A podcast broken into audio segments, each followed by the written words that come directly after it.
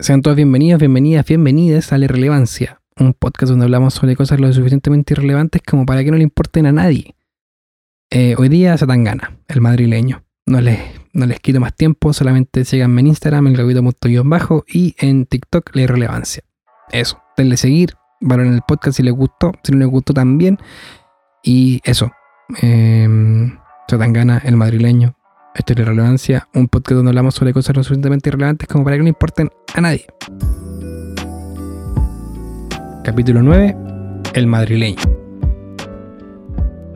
Ok, son las dos y media de la mañana de un domingo, de un lunes ya, domingo para lunes. Y hace mucho calor. Bueno, hace tiempo me puse a escuchar unos Tiny Desk Concerts. Eh, y entre ellos encontré uno de unos españoles que cantaban alrededor de una mesa. Me pareció súper curioso porque a pesar de que algunos de ellos tenían ese vibrato y ese brillo tan común en los artistas flamencos, eh, el artista principal, Zetangana, no brillaba por su voz. Y aunque no me crean, me sentí muy identificado porque a pesar de que amo la música y que llevo años intentando cantar mejor, no soy una persona con una buena voz o una linda voz. Lo que brillaba en esta propuesta era la imagen que estaban construyendo. Esta idea de sentarse a la mesa a comer con la familia y luego cantar unos temitas con una guitarra de palo. Hacer música como siempre se ha hecho, así con los tuyos, jugueteando, con miradas, salidas de libreto y fallando las notas porque. porque te sale nomás. esa música sincera. Mientras escuchaba las primeras canciones, eh, eso, eso, eso me pasó mientras escuchaba las primeras canciones. Eh, lo sentía como sincero, como cercano, como una reunión de amigos. es, y hace tiempo le escuché algo a un, a un amigo músico que decía, puta que rico cuando sentís que los músicos lo están pasando la raja cuando están cantando. Y, y eso sentí yo cuando vi ese, ese Tiny Desk. E, eso estaba sintiendo.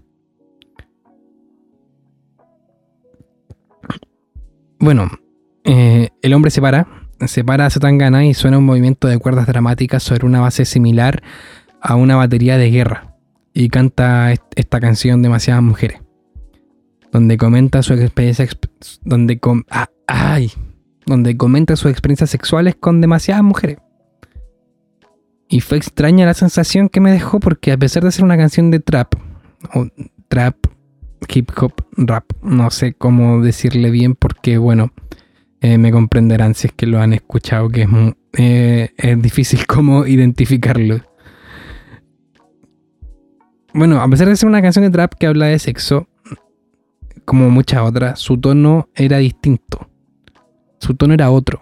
Sentía que se lamentaba de haber estado en esas situaciones al borde de amar, pero sin sentir nada específico se trataba a sí mismo como animal. Cuestionaba su propia forma de vivir su sexualidad junto a esas demasiadas mujeres. Esto solo para terminar con una canción que decía, tú me dejaste de querer. Que aún hoy me da una sensación de haberla escuchado antes. Me suena a nostalgia a esas canciones de flamenco español que en algún momento debí haber escuchado. O incluso esas coplas que han llegado hasta canciones latinoamericanas.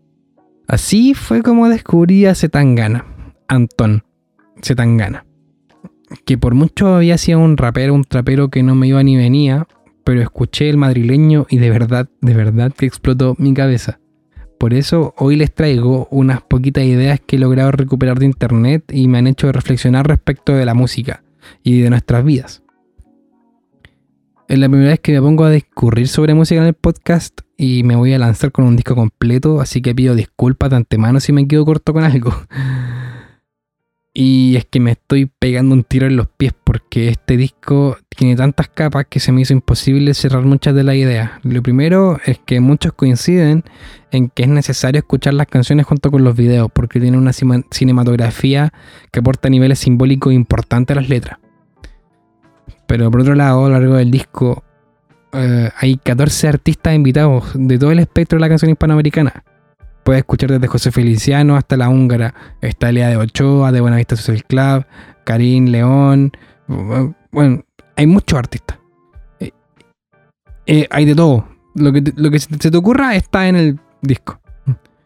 Y aparte logra concertar en un solo disco el bolero cubano, correo mexicano, flamenco, salsa, toques de bachata, hip hop, marchas procesionales, coplas tradicionales y muchos otros ritmos que a pesar de parecer no tener nada en común, tienen vínculos que este disco permite mirar un poco más claramente. En una entrevista en Caja Negra, en un programa español de, o sea, español, un programa argentino del canal de YouTube Filo News, Zetangana comenta que uno de los artistas invitados, no recuerdo si Calamaro o Drexler, le hizo notar que es una recopilación de la historia de la canción. Y aquí tenemos que notar una cosa importante. Antes la música no tenía letra. La canción era un género que nació popular, con gente que tomó guitarra, inventó melodía y les puso letras encima. Con todos los recuerdos del mundo podemos agregar, asegurar que la música popular es un género en sí mismo que existe desde mucho antes de ser grabado y que llegara a nosotros por Spotify. El bolero, el flamenco, el corrido, el rock de Calamaro, la rumba, la voz de Feliciano, los ritmos latinos son géneros que están unidos por su historia y que es también nuestra historia. Cada uno de estos ritmos, melodías y letras han entrado en nuestras casas en algún momento y suenan a nosotros porque la música popular ha sido creada por gente como nosotros. Antes que las superestrellas crecieran con la industria y fueran el mainstream, los cantores y cantoras, cantadores y cantadoras, letristas y compositores eran unos pocos con la capacidad para la música, que iban de barrio en barrio interpretando su arte allí donde podían. Los versos, los versos eran de tradición o inventados, no estaban unidos en canciones y las melodías se llevaban en la lengua porque pocos sabían escribirlas. Así era nuestra música. La música popular era una cuestión de sentimientos e historias de todos los días, de amores y desamores que hacían al pueblo sentir. Y eso está reflejado en al menos seis samples, trocitos de otras obras perfectamente ocupados y contextualizados que recogen, que recogen pedacitos de esa historia popular del pueblo español. El que más destaca, o al menos el que más me voló la cabeza, es en la intro de Demasiadas Mujeres, donde toma el inicio de Amor de la banda de Nuestra Señora del Rosario de Cádiz, que es una banda procesional de vientos. Es una música religiosa. Imagínate tomar una tradición religiosa de tu país y ampliarla. Un país tan tradicionalista como España. Y ampliar ese trocito, ponerlo en el inicio de tu disco y hacer que suene bien y además hacerlo con la delicadeza y respeto suficiente como para que en vez de recibir odio, se valore lo que hiciste por recuperar un trocito de la cultura de tu país. Un fenómeno similar ocurre en otras canciones. Uno se imaginaría que ver a un español haciendo corrido mexicano o boleros cubanos pasaría directamente por el filtro de la cancelación y se tacharía a este trabajo de apropiación cultural. Al tiro. Pero el respeto de Zetangana por cada una de las culturas que visitó en su disco se nota. Cuando envías a de Ochoa de Buenavista Social Club, cuando lo invitas a cantar sobre palmas flamencas que transicionan hacia... Ah, perdón, me disculpo.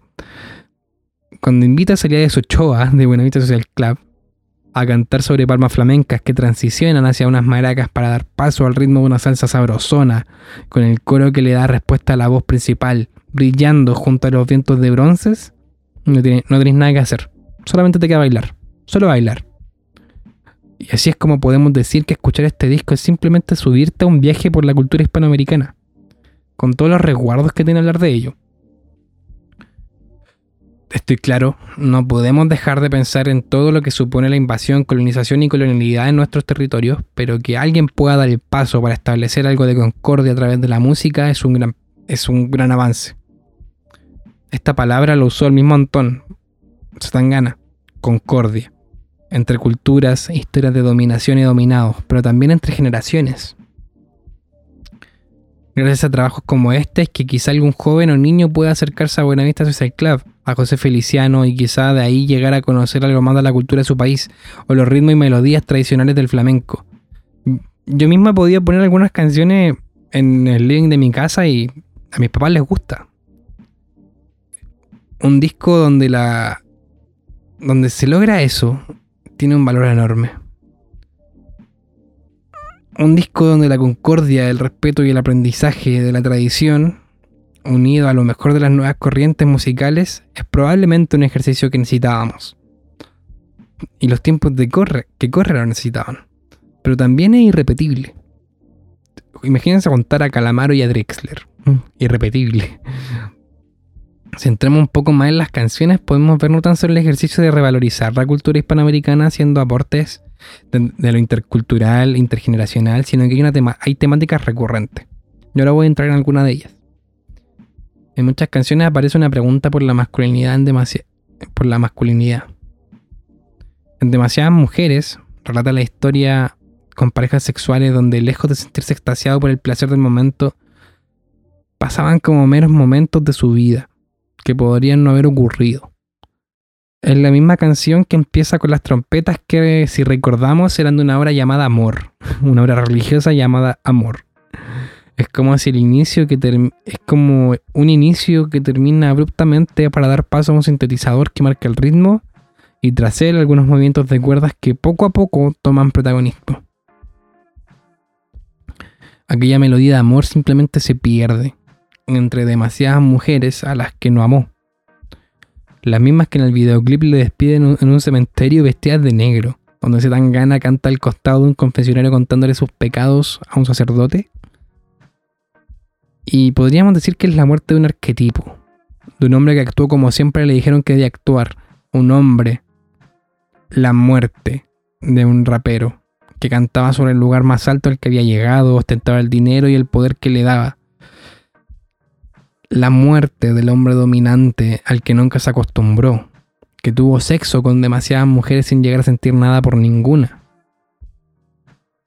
La misma temática es abordada en otra, en otra de las canciones, con Karim León y Adriel Favela. Karim León y Adriel, Adriel Favela. Uy, hoy día estoy súper lento con la lengua, perdón. Debe ser la hora. Un correo mexicano donde dice explícitamente que siempre le dijeron que el dinero le iba a dar una posición preferente en la sociedad. Que debía ser valiente, que debía pelear si era necesario, tener mujeres y ser egoísta. Pero que ahora que es todo aquello que le dijeron que debía hacer, le piden que cambie. La canción, su nombre, cambia, el título. Clarísimo. ¿Qué le pide que cambie? Su familia, sus amigos, la sociedad en general. Si hablásemos, si hablásemos en un nivel más simbólico, el cambio hacia una nueva masculinidad más sensible, sencilla y sin tanto teatro de lo masculino o femenino, sino que con expresiones sinceras de quiénes somos y cómo nos sentimos. La antítesis entre el corrido, este género que escogió, y la letra es una maravilla. El corrido mexicano ha sostenido tradicionalmente las letras machistas, donde precisamente aquella masculinidad hegemónica y violenta es la que está presente en la mayoría de sus letras. Pero ahí viene con ahí viene y, como dicen los españoles, ole sus huevos.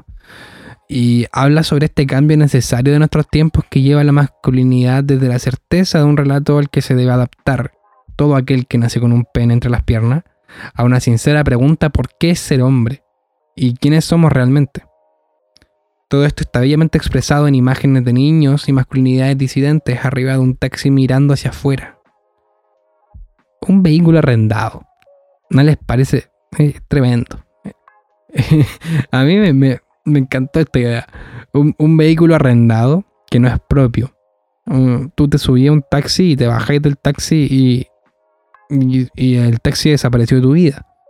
Tal como el relato hegemónico de lo que es ser hombre nos subimos un relato que no es nuestro, una idea que simplemente nos dijeron que debíamos construir, a la que nos debíamos adherir, una idea construida por la sociedad respecto de qué es ser lo que somos. Y nadie nos preguntó si queríamos hacerlo. Más antítesis, más, están presentes a lo largo del disco. Hay una entre el antiguo Stangana y el madrileño, el que enterró en demasiadas mujeres y el que nace a medida que avanza el disco. Cuando lo escucho siento que estoy presenciando una autobiografía hecha canciones. Me identifico mucho con ese hombre que a la vez que se introduce en la música para ver si encuentra algo que le haga sentido, se cuestiona si ese es el camino que se... Eh, si es el camino.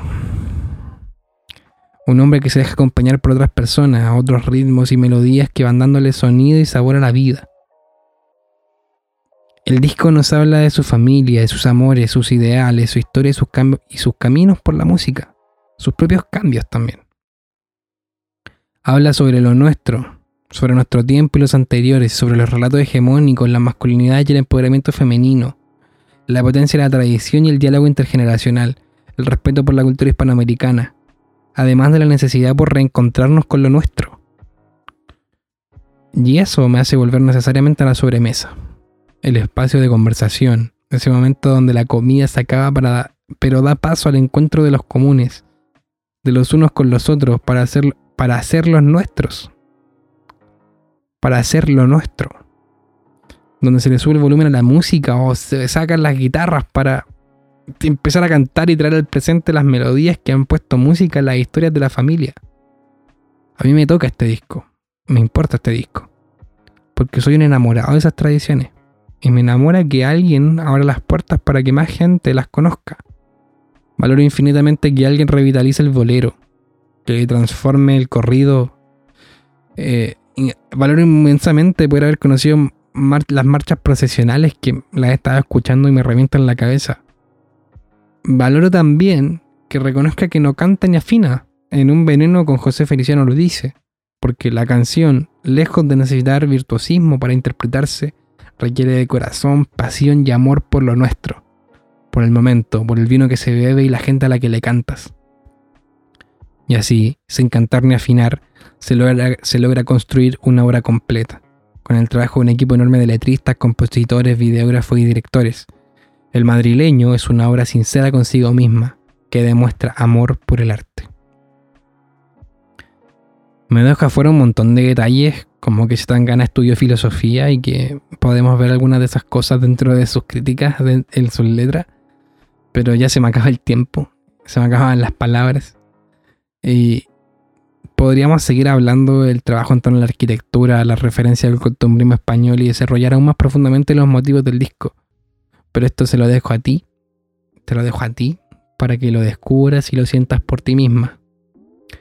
Y no puedo irme sin referirlos a los videos que vi para recuperar información. Lo primero es que vayan a ver a Ter, así, tal cual, Ter, como Ter. una divulgadora española que es una fantasía en sí misma, es tremendísima ella. Eh, la ayuda a recuperar un poco el contexto del trap español y los motivos religiosos en su cultura. Otro canal importante es de Construyendo el Cine, donde profundizan en cómo ocupan la arquitectura en sus videos, de la misma forma que los samples en la música. Es increíble. El canal de Julieta Uebel, Uebel, perdón, no sé pronunciar su apellido, es una diseñadora ella desglosó uno a uno los videoclips para recuperar sus significados. Es una hora de video tremendo. Un trabajo hermoso que hizo, de verdad. Y además hay tres otros videos donde desglosa videos específicos de 20 minutos cada uno. O sea, bueno, tremenda pega. La admiro mucho. Es un trabajo precioso. Y finalmente el canal de Filonews, donde vi una entrevista que le hicieron a Antonio en el programa de la Caja Negra. Tremendo.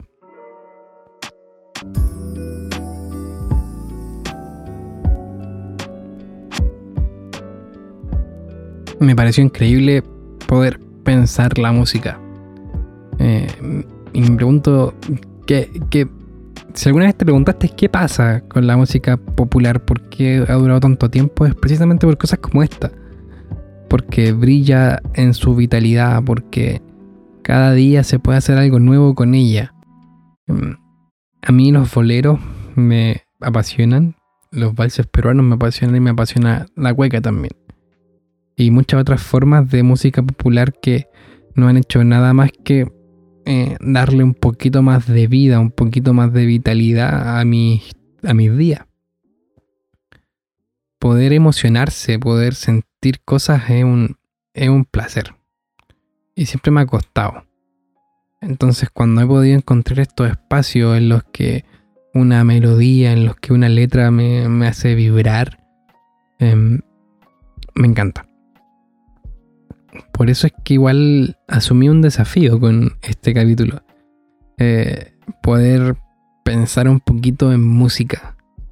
Em, no lo había hecho tanto. Creo que de hecho no la había hecho fuera del ámbito del folclore.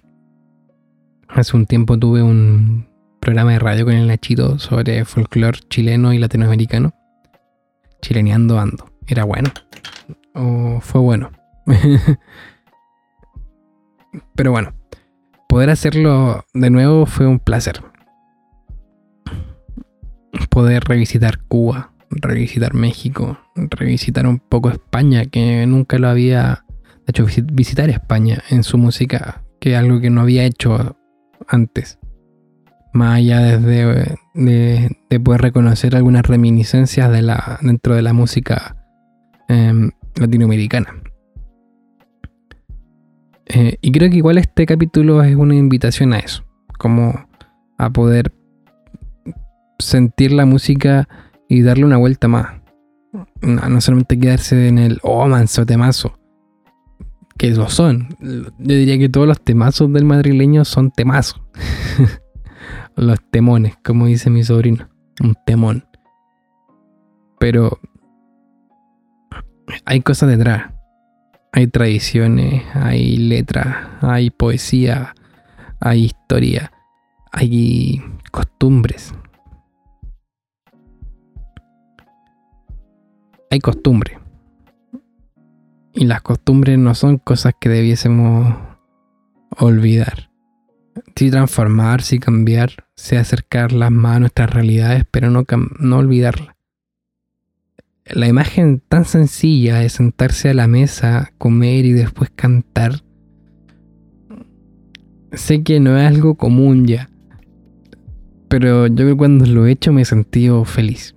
De hecho, en los ensayos con mi, con mi, con mi bandita, con mi grupo, lo hacemos. Eh, nos decimos ya cabros, vamos a, vamos a ensayar, pero primero vamos a comer. Nos sentamos, nos comemos unos fideos con salsa y le ponemos bueno después la música. Y creo que un poco de eso es, es como... Esa, esa es la costumbre. Lo que hacís porque... Lo que hacís con tu familia. Lo que hacís porque necesitáis hacerlo. Necesitáis encontrarte, necesitáis dar espacios para otras cosas. Porque sin eso después no sale música, sin eso después no hay vida hacerte un espacio entre medio del ajedreo para poder sentarte y decir voy a escuchar música, que creo que es algo poco común igual. Decir, esta canción es buena. ¿Y por qué es buena?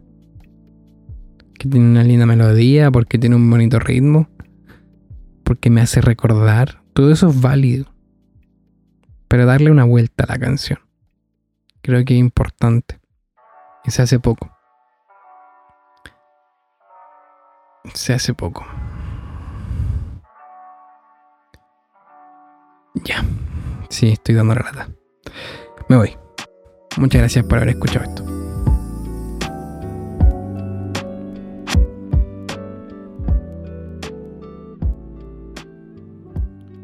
Y con eso ya podría irme despidiendo. Em, pero voy a hacer un siguiente bloque, una pequeña eh, confesión. Si queréis te quedáis. Ahí te lo dejo. Yo sé que siempre digo que me costó hacer este podcast o este capítulo, pero siempre lo digo. De hecho, me, me he estado cuestionando que lo digo mucho. Pero eh, el otro día me llegó una idea a mi cabeza que me dejó marcando ocupado un poco. Era como que este podcast no le servía a nadie. Y, fue curioso porque. Y de hecho, me, era como que incluso no me servía a mí mismo. A mí mismo. O que perdí el tiempo, que era mucho esfuerzo. Y sí, te juro que es mucho esfuerzo. Estudié muchas horas para poder hacer el guion. Tengo un montón de apuntes. Eh, y, como que me comí un poco esa idea, como que me la creí. igual es curioso porque fue justo cuando estaba grabando, cuando, cuando era uno sobre en Gana, que un loco que, que tiene esa, esa impronta como de comerse el mundo casi. Que mezcló su vida artística con su vida personal y, ya no podéis diferenciar entre Antón y Zetangana.